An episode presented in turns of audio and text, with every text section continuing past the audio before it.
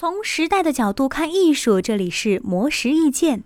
随着人与环境的冲突越发尖锐，不少艺术家都在思考人类与地球自然生态的关系，尝试用作品改变世界。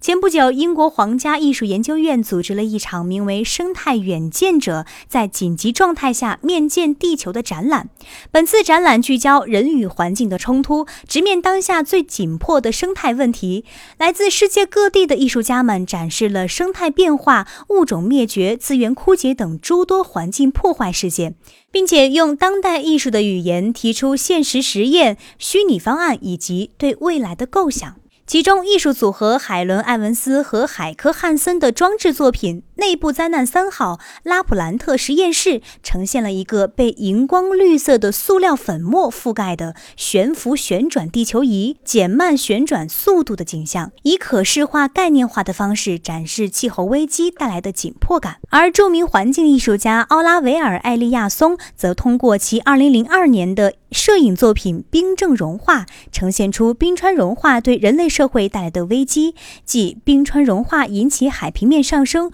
从而使人类社会住所被淹没，以批判的语调引起观者的反思。此外，艺术家利山德拉·金斯伯格通过人工智能重现刚绝种的北方白犀牛。他在一个白盒子空间里运用像素格慢慢重塑最后一头名为苏丹的雄性犀牛的真实形象，并模拟它的叫声，为每一位参观者敲响生态危机的警钟。展览上，艺术家们的作品超越了观念层面的空谈，他们不仅探讨如何可持续发展，更是直面生态问题与挑战，甚至挑衅性的拉响警报，敦促人们对人与自然的关系、当前的生态危机做出改变。